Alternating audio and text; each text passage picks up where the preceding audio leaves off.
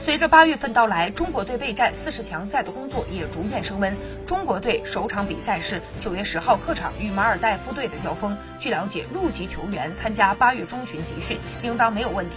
另外，原来设想的包机赴客场计划可能会做出调整。外界高度关注的四十强赛中国队集训名单应该在八月十五日中超第二十二轮结束之后公布。本土球员方面，一些征战过上届十二强赛的老将还将发挥中流砥柱的作用。入籍球员方面可能会占据三至四个名额。至于哪些队员能够入主教练的法眼，最终披上中国队战袍，答案只有影评清楚。